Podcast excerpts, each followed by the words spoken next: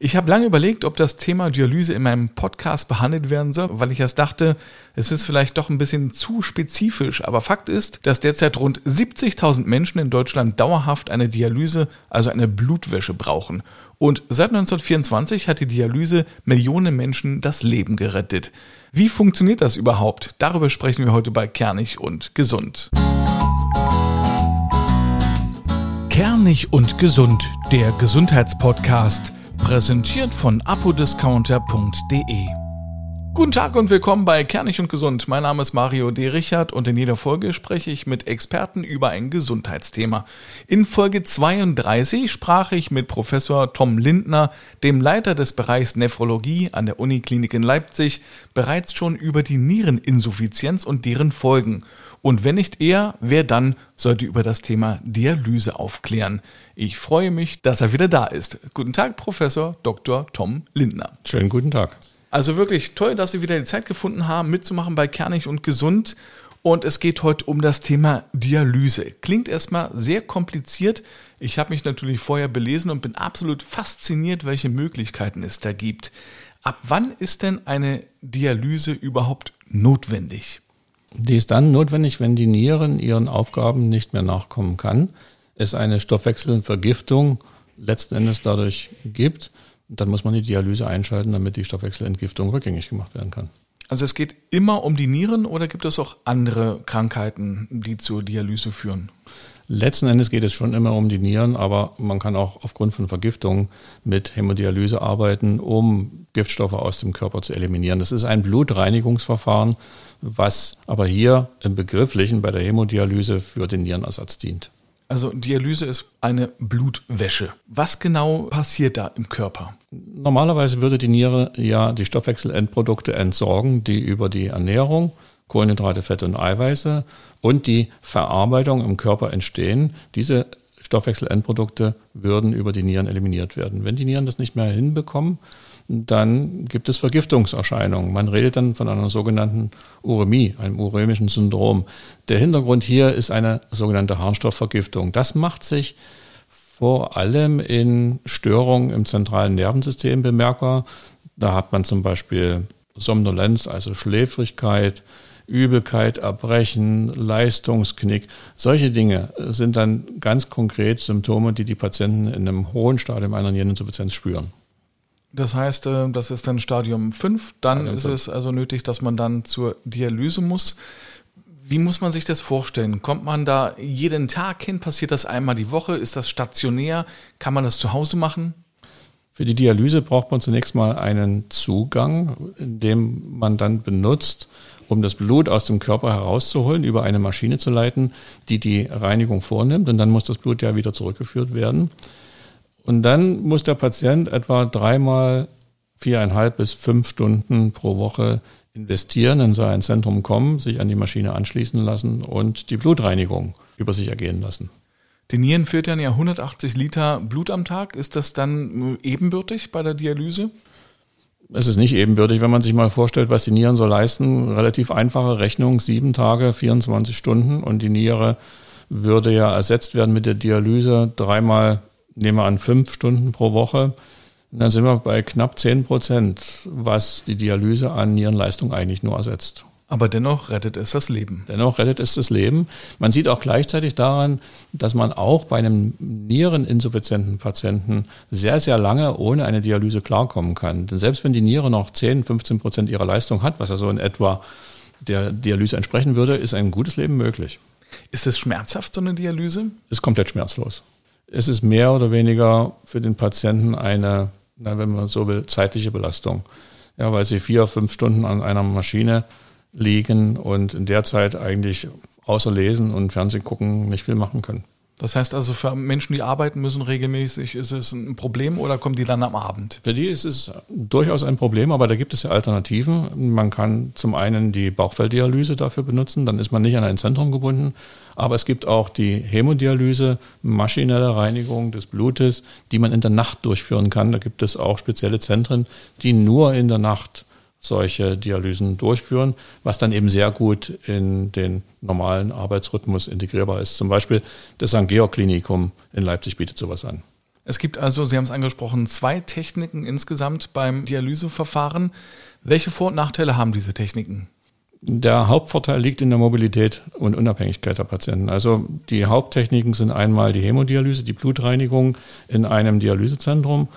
Das andere wäre die Bauchfelldialyse, die von einem Patienten selbst durchgeführt werden kann zu Hause. Da gibt es durchaus Unterschiede in den Regimen. Das Prinzip bei der Bauchfelldialyse ist, dass man eine Flüssigkeit über einen Katheter in den Bauch hineinlaufen lässt und dann würde die Eliminierung der Giftstoffe aus dem Blut über das Bauchfell in diese Flüssigkeit hin erfolgen. Und das funktioniert deswegen gut, weil Konzentrationsunterschiede zwischen dem Blut und dem sogenannten Dialysat, also der Flüssigkeit, die man in den Bauch eingefüllt hat, bestehen. Es würde über eine gewisse Zeit damit zur Eliminierung von Stoffen kommen, wo sich am Ende auf, dem, auf der Blutseite und der Dialysatseite ähnliche Konzentrationsgleichgewichte einstellen. Dann ist diese Lösung im übergeordneten Sinne verbraucht und man muss sie ablassen und wieder durch eine neue Lösung ersetzen.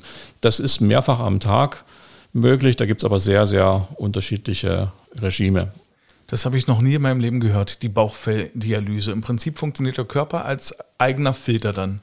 Ja, also der Unterschied zwischen Bauchfelldialyse und Hämodialyse ist eigentlich, dass der Filter das Bauchfell ist durch die ja Gefäße gehen. Gefäße transportieren das Blut heran und die Nährstoffe und dann müssen ja die Nährstoffe irgendwie aus dem Blut in die Gewebe hineinkommen. Und genauso passiert das natürlich im Bauchfell. Und wenn man das Bauchfell auf der anderen Seite mit einer Dialysatlösung, die man von außen zugeführt hat, umspült, dann können genau diese Giftstoffe rausfiltriert werden. Was die Hämodialyse betrifft, da ist es etwas anders. Da wird Blut aus dem Organismus rausgenommen, über eine Maschine, den sogenannten Dialysator, geleitet. Der Dialysator ist sozusagen das Bauchfell im übergeordneten Sinne. Dort findet die Reinigung statt und dann wird das Blut wieder über den gleichen Katheter zurückgeführt. Um nochmal auf die Bauchfelldialyse zurückzukommen, habe ich das richtig verstanden? Da ist quasi ein Schlauch, wird reingeschoben in den Körper, der liegt dann zwischen den Organen und da wird eine Spülflüssigkeit eingeleitet. Und zwischen den Organen ist nicht ganz richtig. Da wird also ein Schlauch implantiert im Bauchraum. Und der innere Teil liegt sozusagen zwischen den Gedärmen. Und dort wird die Flüssigkeit von außen hineingepumpt oder hineinlaufen gelassen. Und dann kommt es ganz einfach über das Bauchfell, was ja nichts weiter ist als die, die Ummantelung der einzelnen Gedärme, und dem Blut würde ein Flüssigkeits- und auch ein Konzentrationsausgleich stattfinden, der dann eben Giftstoffe herauszieht, das Dialysat sozusagen im, im Bauch in der Konzentration verändert, verbraucht. Und dann muss man das wieder ablassen und durch neue Lösungen ersetzen. Das klingt wahnsinnig innovativ. Gibt es das schon lange? Das gibt es schon sehr lange. Das ist eine Möglichkeit, die man immer wieder bei äh, besonders mobilen Patienten benutzen kann. Wenn sie älteren Datums sind, dann ist durchaus die Hämodialyse ein Vorteil, weil es kommt auch eine soziale Komponente dazu. Patienten, die man dreimal die Woche in einem Dialysezentrum sieht, die können Sie als Arzt auch viel besser betreuen, auch mit anderen Krankheiten, die Sie vielleicht haben können. Die Bauchfelldialyse macht den Patienten eher unabhängig, er muss weniger zum Arzt gehen kann aber auch wiederum andere Komplikationen haben. Man muss leider einschränkend sagen, die Bauchfelldialyse ist in der Regel so sechs bis zehn Jahre, vielleicht auch mal länger äh, nur einsetzbar und dann kommt aufgrund von Veränderungen, die im einen oder anderen Körper dann doch stattfinden, eben dann doch nur die Hämodialyse wieder in Frage. Also oftmals ist die Bauchfelldialyse nur eine überbrückende Dialyse zur Hämodialyse, aber nichtsdestotrotz eine sehr gute Methode. Wenn man betroffen ist, kann man sich die Technik selbst aussuchen? Die kann man aussuchen. Man sollte sich nur für die Bauchfelldialyse vor Augen halten, dass möglichst noch Urinausscheidung da ist. Ja, ich hatte ja schon mal angedeutet, dass die meisten Hämodialysepatienten fast keine Ausscheidung mehr haben. Aber das kann durchaus dahin gehen, dass sogar noch die volle Ausscheidung da ist, aber die Entgiftung nicht möglich ist. Dann muss man trotzdem die Dialyse einsetzen.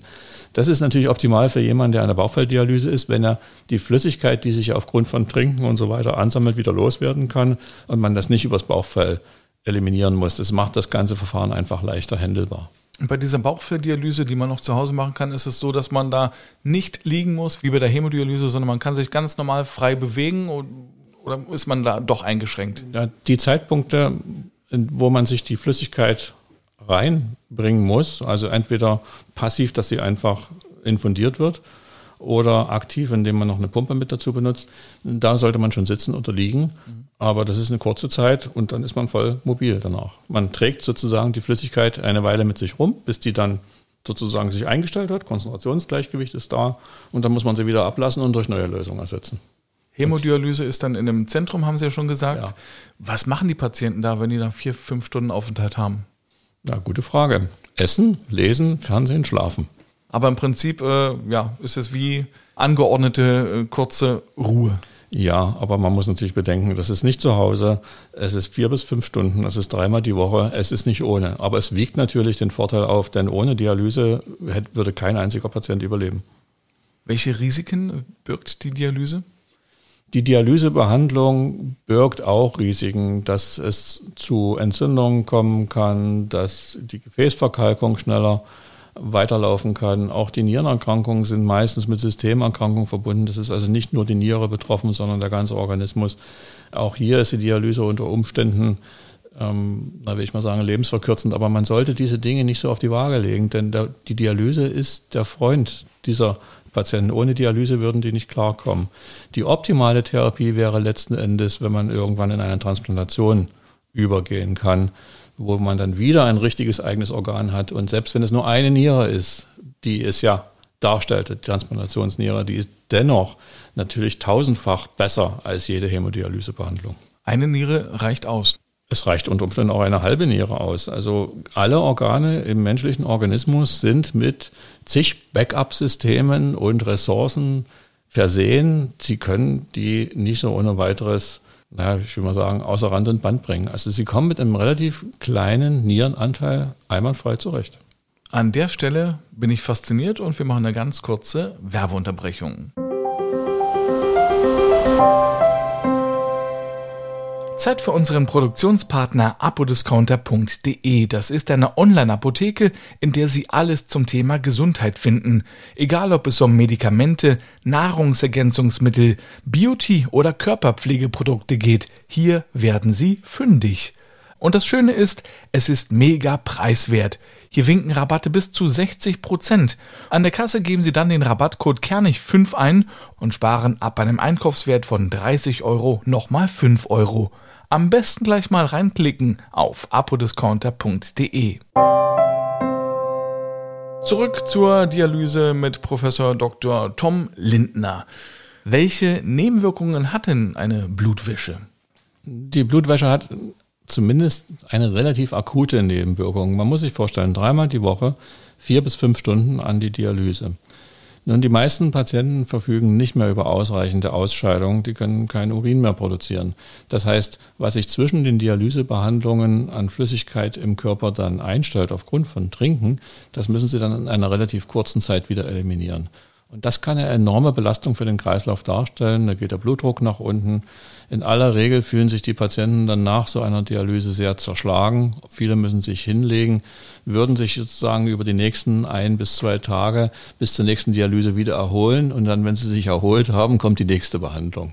Dem kann man entgegen, indem man einfach nicht so viel trinkt pro Tag. Und das ist mitunter ziemlich hart für die Patienten, wenn sie keine Ausstellung haben, dann so um die 800 bis 1000 Milliliter pro Tag, also ein Liter pro Tag trinken, ist wirklich nicht viel. Und wenn man das aber durchhalten kann, dann muss man an den Dialysetagen einfach nicht so viel Flüssigkeit entziehen und dann geht es dem Patienten auch besser. Das ist mit das größte Problem an der Dialyse. Und natürlich kann bei so einem Flüssigkeitsentzug auch mal während der Dialyse sich fast ein Kreislaufschock ausbilden. Auf jeden Fall ein viel zu niedriger Blutdruck. Die Patienten treten weg und das ist natürlich auch kein schönes Ereignis. Darf man denn, wenn man an die Dialyse muss, auch mal ein Gläschen Wein trinken oder ist das alles völlig ausgeschlossen?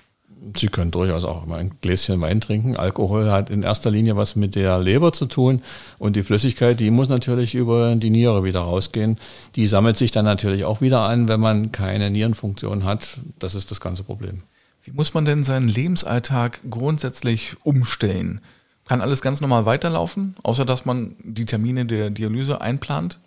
Zunächst mal muss die Ernährung angepasst werden. Man sollte durchaus eiweißreich an der Dialyse sich ernähren, weil Aminosäuren als Bestandteile der Eiweiße über jede Dialyse auch entfernt werden. Man verliert also Kalorien über die Dialyse.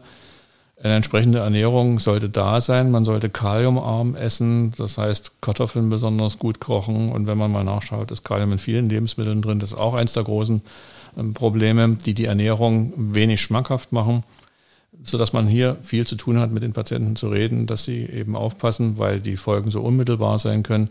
Das sind so die Hauptdinge, die man tun muss. Und dann natürlich die Integration, die jetzt dreimal fünf Stunden in den eigenen Lebensrhythmus. Man kann sich ja vorstellen, man kann nicht viel tun. Und wenn man in den Urlaub fahren will, muss man sich gleichzeitig um eine Dialysebehandlung in einem anderen Zentrum bemühen. Das geht zwar alles relativ unkompliziert, aber es würde eben noch einfacher gehen, wenn man es nicht müsste.